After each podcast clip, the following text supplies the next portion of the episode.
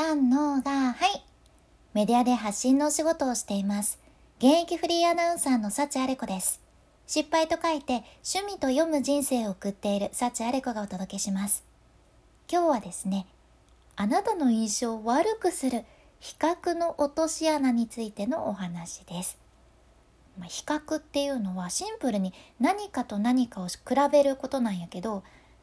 うん、誰かを褒める時とか何かを褒める時もこの比較っていうのは結構使うっちゃね。で今日お伝えしたいのは褒める時に同じ種類のものを比べるのはリスクがあるよっていうことじゃん。私幸あれ子は本業でテレビリポーターのお仕事もしとるんやけどテレビのグルメロケとかでねこの比較の落とし穴に無意識にはまる人がね結構多いっちゃね。例えば何でもいいんやけど何かどこかのお店のバニラアイスを、えー、リポートで食べるとしてもうとにかくさそのアイスが美味しいってことを伝えたくって言っちゃうんよね。うわ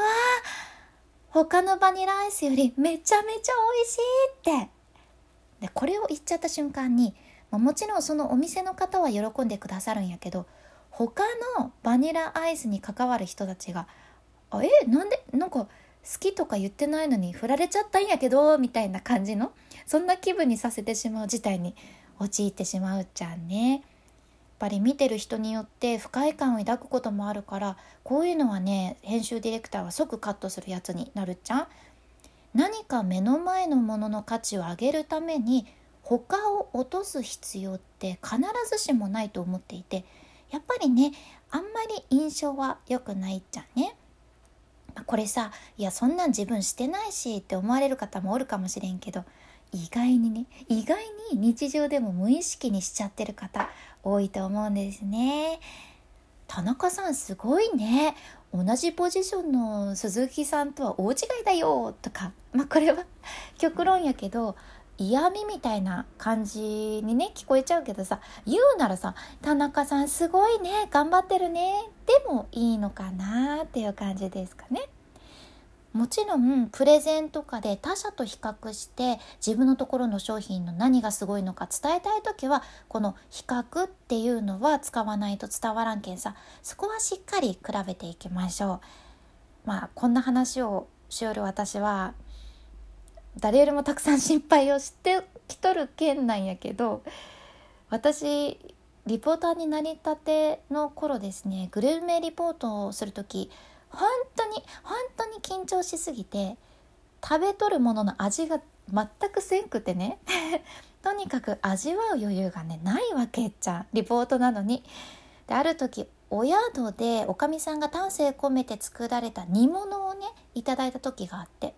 そこのお宿ではこう食事のためにねこだわって畑で野菜から作られとったっちゃけどねやけ私はそのおかみさんのためにも一生懸命美味しいっていうことを伝えたくってさ「うわ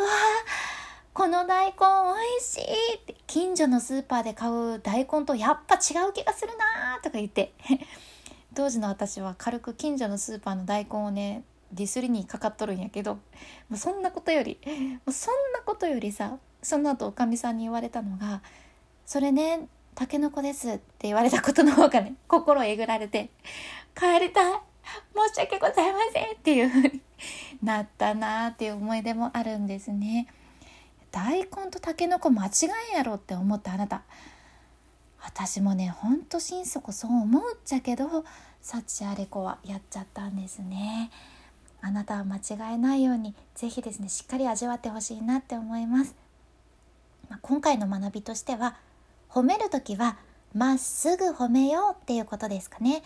まあ、比べるからこそ言葉が引き立つこともあるけど本当にその他のものの価値を落とす必要ってあるかいなって少しだけ考えてみるのもあなたのしゃべりの印象を良くするヒントになるかと思います。